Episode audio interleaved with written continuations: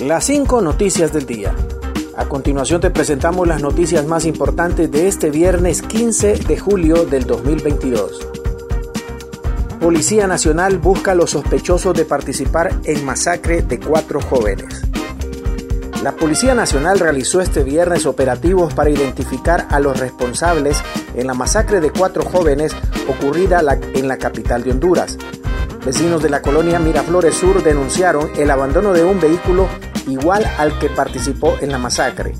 A este lugar se hicieron presentes agentes de criminología. Según lo informado, en el parqueo de ese sector estaría el vehículo donde se transportaban los sicarios. Desde las 6 de la mañana de este viernes, los agentes se apersonaron en la zona para iniciar con la investigación y verificar la denuncia.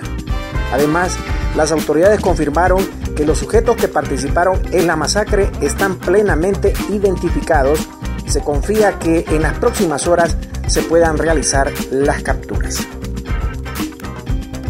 Me han quitado parte de la vida, dijo Rosa Elena de Lobo al despedir a su hijo Said. Me han quitado parte de mi vida, fueron las palabras expresadas por la ex primera dama Rosa Elena Bonilla de Lobo en el sepelio de su hijo Said Omar. La misa de cuerpo presente se llevó a cabo en la iglesia Medalla Milagrosa en Tegucigalpa. El expresidente Porfirio Lobo Sosa dijo que Said había sido bautizado en esa capilla y de igual forma allí mismo había realizado su primera comunión.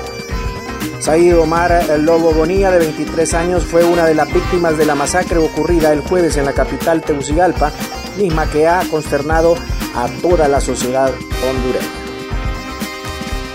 Continuamos con las noticias en las 5 noticias del día. Vicealcalde de Pimienta Cortés sufre atentado criminal. El vicealcalde de Pimienta en el departamento de Cortés, Alejandro Mármol, sufrió este viernes un atentado criminal en la zona norte de Honduras. Medios de comunicación de la zona informaron que el funcionario municipal recibió dos disparos. Mármol fue trasladado a una clínica privada en Villanueva Cortés. Datos preliminares indican que los sujetos interceptaron al funcionario municipal cuando se dirigía hacia Villanueva a realizar trámites, pero se desconoce el estado de salud del funcionario. Según el edil de Pimienta, Raúl Ugarte, vecinos indican que un sujeto en motocicleta le disparó al vicealcalde cuando éste salía de su casa de habitación.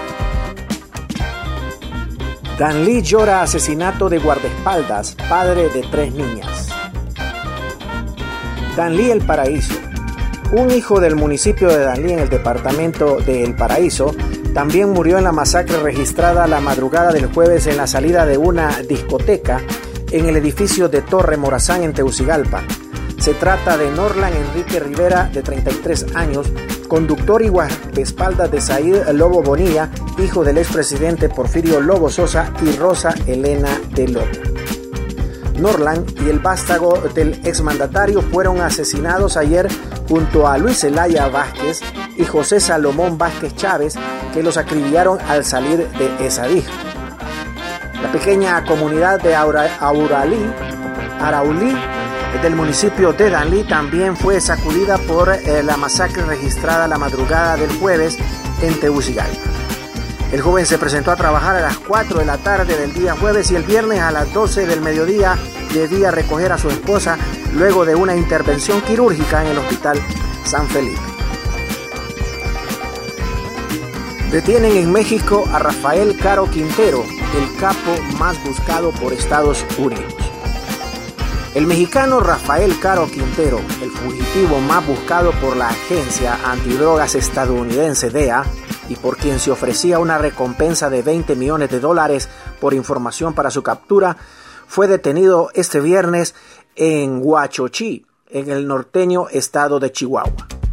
La detención de Caro Quintero de 69 años se debió a que autoridades supuestamente habían detectado que regresó a actividad criminal a mínima escala, según confirmaron fuentes oficiales AF. Gracias por tu atención. Las 5 noticias del día te invita a estar atento a su próximo boletín informativo.